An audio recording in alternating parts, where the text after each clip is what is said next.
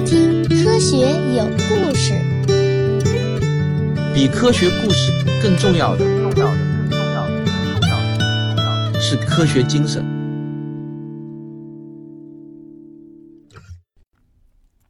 公元一七九九年圣诞节后的第一个工作日，在英国克里夫顿的一个实验室中，有一个二十岁的小伙子，他脱光了衣服，钻进了一个几乎完全密闭的大盒子中。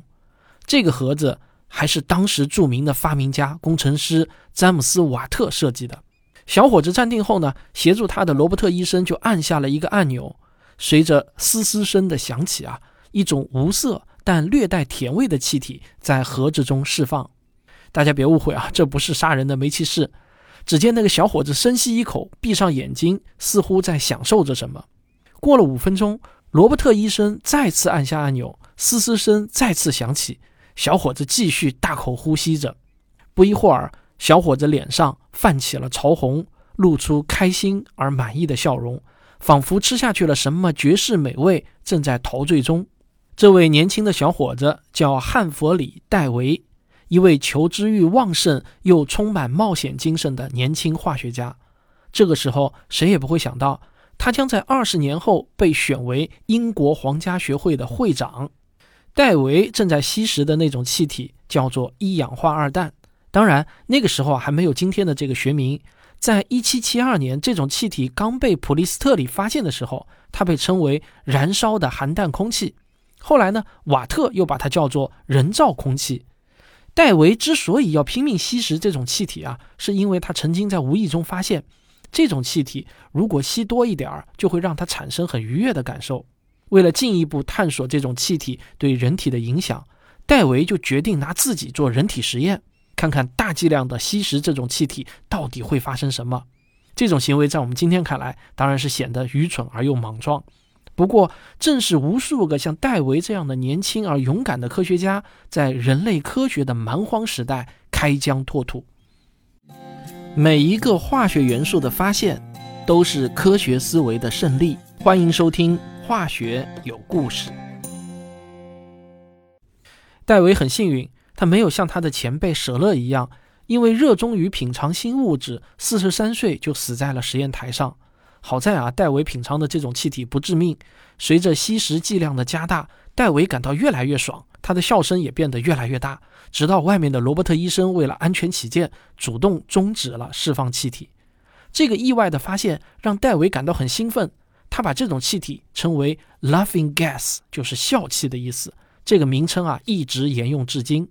制造笑气的方法并不难，只需要在密闭容器中加热一种采自干旱的沙漠地区叫硝酸铵的矿石，然后呢，把生成的气体通过水过滤，再收集起来就可以了。笑气被制造出来后，往往会被装在一种绿色的丝带中。戴维自从发现了笑气的妙用后啊，他就开始举办各种笑气派对。一开始呢，只是在一个小圈子中流行，大家聚在一起吸食笑气。但很快啊，这个东西就一传十，十传百，在英国的诗人、作家、医生和科学家圈子中流传开来。当时呢，一场典型的笑气派对是这样搞的：首先让一个人坐在椅子上或者沙发上，然后有人拿着一个鼓鼓囊囊的绿色袋子，将一头塞入那人的嘴里，然后用力挤压袋子，那个人就开始深深地吸入笑气。过一会儿啊，吸入笑气的人就会表现出各种奇奇怪怪的兴奋动作。有的人会开心的大喊：“再多来点儿，再多来点儿！”还有的人呢，会站起来手舞足蹈，大笑不止。在历史记载中，我们可以看到很多人这样描述他们的感受：“我觉得自己失去了体重，正在沉入地下。我的大脑思潮涌动，思考的速度突然被加速了。我感觉自己就好像是竖琴发出的声音。”一位体验过笑气的英国诗人是这样写道：“就好像从雪地里走回到一个温暖的房间一般。”我之所以要给大家讲笑气的故事啊，一方面是想通过它带你认识无机化学之父汉弗里·戴维这个人；另一方面呢，也是想告诉你，尽管到了十九世纪初，化学已经是一门发展的很深入的学科，但是它的正经用途啊，其实并不多。你别看有无数的英国贵族绅士们热衷于发现或者制造各种各样的新物质，但这些新物质的用途往往都并不是用在生活和生产活动中。大多呢都是没有什么实际的用途，供上流圈子娱乐表演，往往是他们的用途。但这依然阻挡不住人们对发现新物质的热情，是好奇心驱使着一大群聪明的头脑痴迷于看似无用之学的科学。说实话，当时欧洲的这种价值观与我们东方人勤劳务实、学以致用的价值观是不太相容的。如果像戴维这样的年轻人出现在同时代的中国，也就是清朝的乾隆年间的话，那么多半是会被长辈们训斥不务正业的。或许啊，这也是那个著名的里约瑟难题，也就是中国古代能诞生发达的技术，却没有诞生科学的原因之一吧。科学这个东西啊，我们不得不承认，在诞生的初期，真的很难看出来它有没有前途。笑气是一七七二年首次被发现的，一七九九年被戴维发现它的神经麻醉作用。但一直要到一八四六年，也就是距离它被发现的七十二年之后，人们才为笑气找到了一种正经的用途，那就是作为麻醉剂。天晓得为啥这么明显的用途，居然就一直没人想到，以至于成千上万的人在外科手术刀下遭受本可不必忍受的极大痛苦。一直到今天，在医院中有些小手术还是在用笑气做麻醉的，比如人流手术。在严格控制剂量的情况下，吸入一氧化二氮呢是安全的。但如果大量吸食，就已经被证明会产生神经毒性，损害脑部。很多后来改变世界的新发现或者发明，在最初的时候呢，往往都是无用的。另一个更典型的例子就是电池的发明。就在戴维发现笑气妙用的同一年，有一位意大利的物理学教授福达，他呢也被叫做福特哈，这是翻译的问题。他公布了一个有趣的小发明。他把金属锌制成的薄片和铜制成的薄片像叠罗汉一样间隔着堆叠起来，然后在每一块锌和铜之间垫上一层被盐水浸湿的硬纸板或者布。这个时候，如果用导线一头接最上面的锌板，一头接最下面的铜板，就会产生电流。层数做的越多呢，电流就会越强。这个小发明就被后人称为伏打电池或者伏打电堆。它被认为是电池的鼻祖。电池刚被发明出来的时候，除了能搞一些电人的恶作剧，或者在舞台上表演电火花之外，人们也并不知道能用它来做什么。不过啊，很快就有其他的科学家发现，如果把电池的两极接出来的导线插入到水中，就会发生一些奇妙的反应。在其中的一根导线上呢，会冒出氢气；而在另一根导线上啊，则会冒出氧气。这件事情很快就传到了心思活络的年轻的戴维尔里，他敏锐地意识到，既然电可以分解水，把水还原成基本元素，那么电是否也能分解盐的溶液，从而把水中溶解的盐也还原成组成这种盐的基本元素呢？想到就干。他首先选择的电解对象啊，是一种从草木烧成的灰中找到的新物质。在戴维之前很早，化学家们就发现。把草木烧成灰，然后溶解在水中，再过滤掉杂质，再蒸馏掉水，就能得到一种白色的晶体。这种白色晶体现代的名称呢是氢氧化钾。大家不必在意这种晶体在当时叫什么名字啊，尽管大多数科普文章都把它们叫做科性钾。但我在之前的节目中就说过啊，那个时代物质的名称呢其实非常的混乱的，并且英文、法文、意大利文、拉丁文等等多种语言并行。同一种物质啊，会有各种各样奇怪的名字。尽管拉瓦锡用法文给所有发现的物质都赋予了一个名称，但这并不能彻底改变名称混乱的局面。外文原文尚且如此混乱，就更不要说翻译过来的中文了。虽然大多数科普文章都把这种物质叫做科性钾，但这样的名称翻译啊，有可能会让读者产生一个误解，好像钾这种元素很早就被发现了一样。实际上，如果不是戴维，人们根本不知道科性钾这种物质里含有什么基本元素。为了不让你产生同样的误解呢，我接下去就用木灰提取物来指代这种物质。戴维首先尝试用电来分解木灰提取物的饱和溶液，结果啊，除了氢气和氧气之外，他并没有得到什么其他物质。不过，戴维并没有放弃，他不断地尝试各种方法。有一天，他将一小块纯净的木灰提取物放在一块白金制成的盘子上，然后把电池的负极接在盘子上，再将电池的正极通过一根白金丝与木灰提取物相连。戴维就惊喜地发现啊，这种木灰提取物呢，先是慢慢的溶解，然后在正极处开始冒泡。接下来啊，神奇的一幕出现了，这块融化的木灰提取物表面开始出现了一颗颗很像水银的小球，这些小球呢带着金属的光泽，与空气一接触就会燃烧起来，产生一种紫色的火焰，并伴随着噗噗噗的爆炸声。据说戴维当时看到这一幕的时候啊，是开心的手舞足蹈，就好像吸饱了笑气一般。那么戴维到底发现了什么呢？咱们先上个小广告，广告之后见。感谢人民邮电出版社将《寻觅自然》系列影片变成了这样一本精美的实体书。我相信啊，翻开这本书，每一个自然之谜都会让你感受到科学探索的魅力，并激发无穷的好奇心。用证据还原真相，用科学理解自然，这是我今年最看重的一本书。戳购物车或进入我主页的橱窗即可购买，感谢您的支持。戴维看到这一幕呢，他的化学直觉就告诉他，他发现了一种新的基本元素。在随后的日子中，戴维就不断的改进实验，并最终成功的将这种新物质收集保存了下来。这种新物质就是我们今天知道的十九号金属元素钾。戴维是在一八零七年向英国皇家学会报告了这种新物质，并且得到了其他化学家的确认。自从发现了用电解法可以找到新物质后，戴维就一发不可收拾。他尝试着给一切可能的物质通电，看看能不能因此发现新物质。就这样，戴维获得了一个“电解狂魔”的称号。他用同样的方法电解苏打，也就是碳酸钠，从而发现了钠元素。在随后的一年中，戴维以惊人的速度又接连电解分离出了钙、锶、钡、镁这四种基本元素。后来，他又证明了硼、铝、铍和氟的存在，尽管呢无法将它们分离出来。此外，他还发现过去被认为是一种氧化物的物质，其实就是一种基本元素，这就是十七号氯元素。戴维是历史上发现最多新元素的化学家，因此呢，他也被后人尊称为电化学之父，或者呢无机化学之父。戴维以一己之力为化学的基本元素家族至少新添了十一名新成员。大大丰富了人类对基本元素的认知。他的成就主要完成于19世纪的前二十年。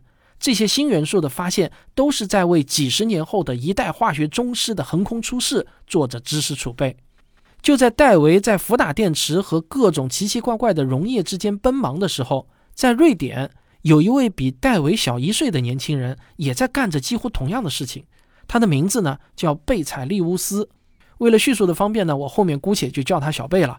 小贝大学毕业后就搬到了瑞典的首都斯德哥尔摩，但是呢，他找不到好工作，只能在医学外科学院做义务教师，这是没有工资的。但是呢，他可以利用学校的实验室啊，这就足够了，对他有足够的吸引力了。好在呢，小贝有一些父母的遗产，暂时呢也不用担心饿肚子。但是小贝啊，这个人有些年少轻狂，很快他就遭遇到了社会的铁拳。首先呢，他与合伙人开生产醋的工厂，但生意失败，他的合伙人还溜掉了，欠的债呢，只能小贝独立承担。小贝因为早年很多论文遭到瑞典皇家科学院的退稿，他一怒之下就决定与人合伙自己办一份学术期刊。谁知呢，期刊没有办成，还欠下了一屁股的债。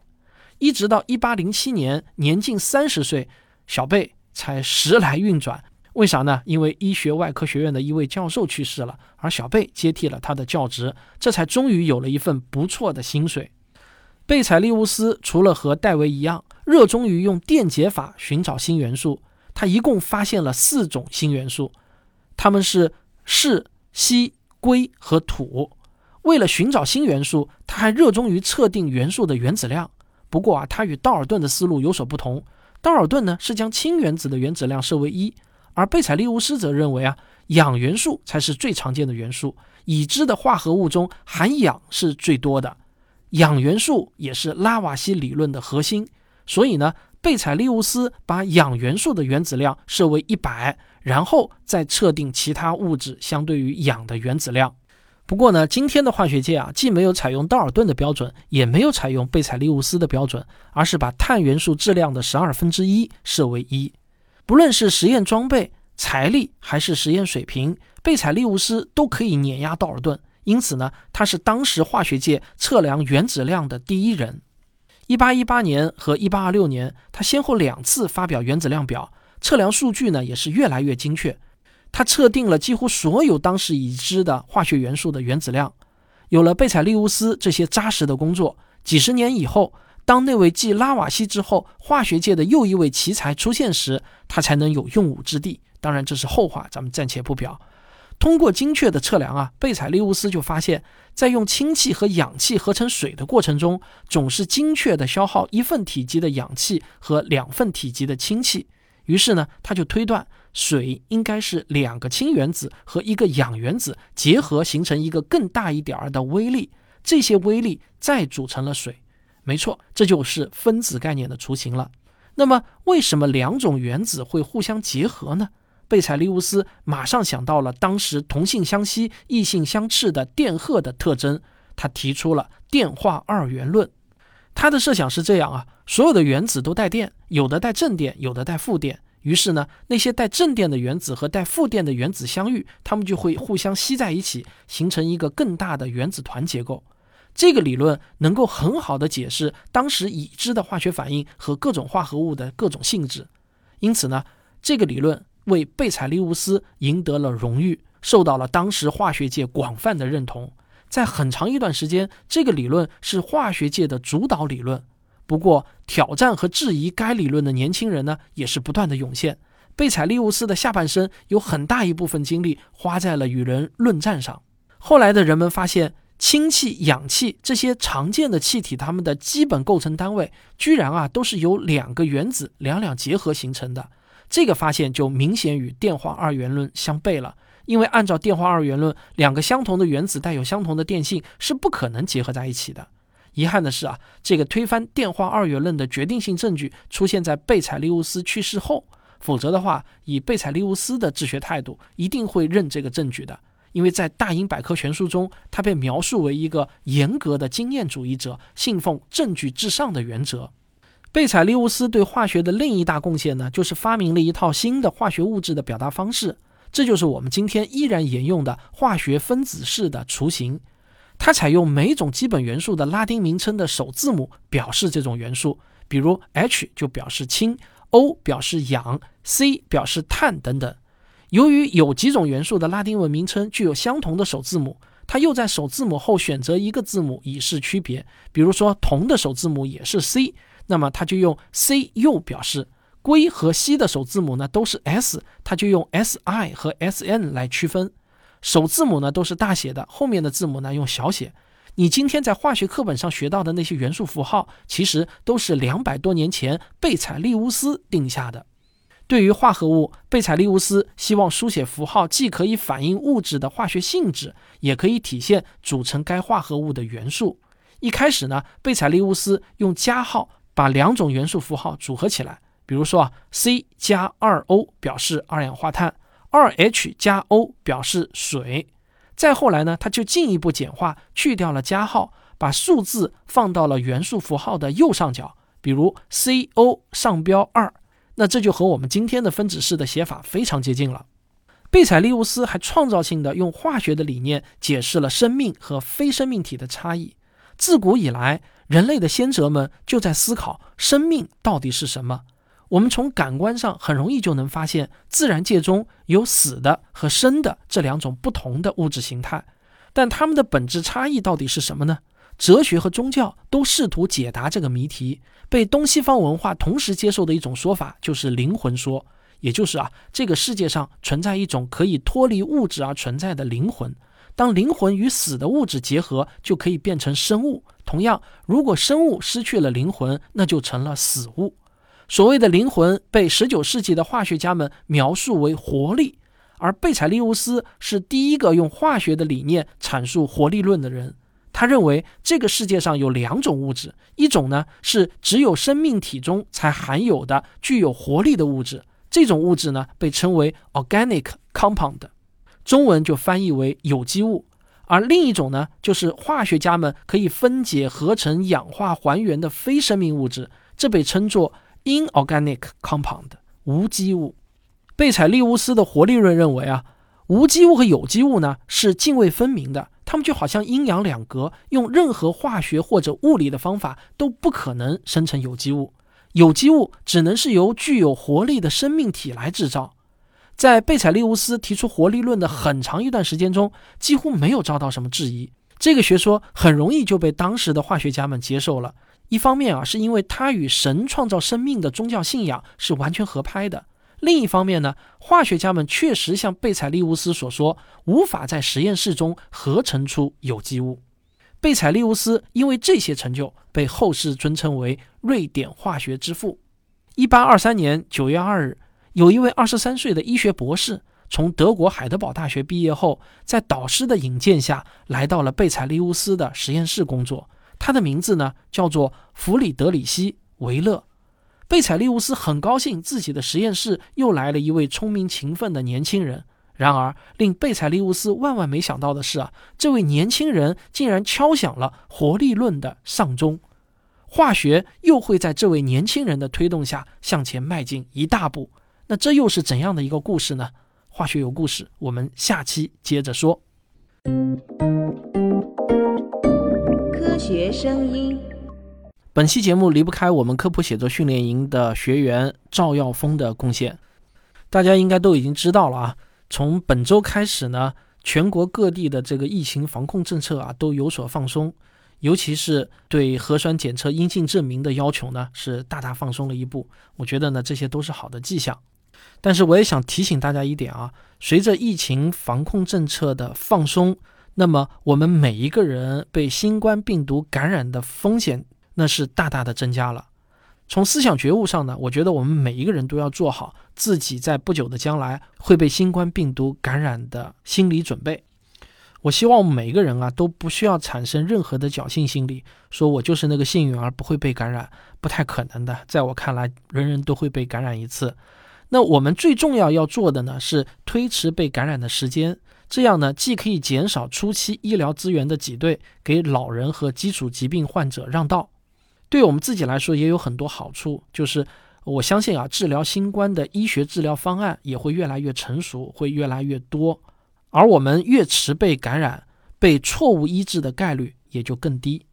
所以呢，我觉得啊，越是在全国各地都放松了疫情防控政策的前提下，我们自己每个人反而要提高自己疫情防控的这个意识。到目前为止啊，防止被新冠病毒感染的最好方法。不是戴口罩，我再说一遍，不是戴口罩，是什么呢？世卫组织早就建议了，是保持社交距离。如果你能时时刻刻啊做到和其他人保持两米左右的社交距离的话，那么你被新冠感染的风险就会大大降低。好，说完了新冠的事儿，我还有一个非常重要的消息告诉大家，就是我有一本新书终于上市了，它凝结了我三年多的心血。那这本书就是《寻觅自然》，就是我的那部大型科学纪录片《寻觅自然》的同名实体书。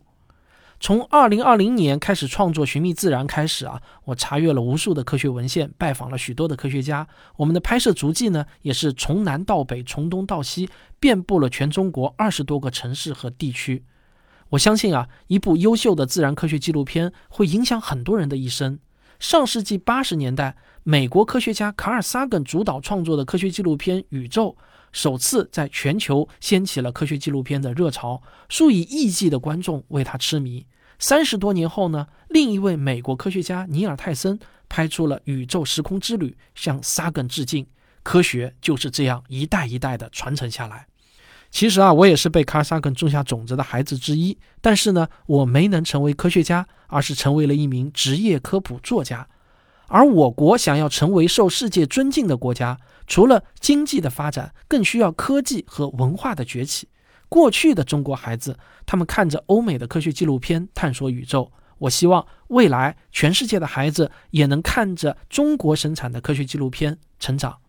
非常感谢人民邮电出版社将《寻觅自然》系列影片变成了一本非常精美的实体书。这本书有二百二十多张高清彩图。无论孩子还是大人都能轻松看懂。我相信翻开这本书，每一个自然之谜都会让你感受到科学探索的魅力，并激发无穷的好奇心。用证据还原真相，用科学理解自然，这是我今年最看重的一本书，没有之一。好，希望大家能够买一本捧场。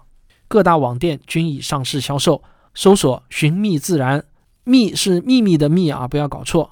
或者呢，你现在看一下，在播放页面的左下角会有一个小购物车，点开以后，第一本书就是了。好，我们下期再见。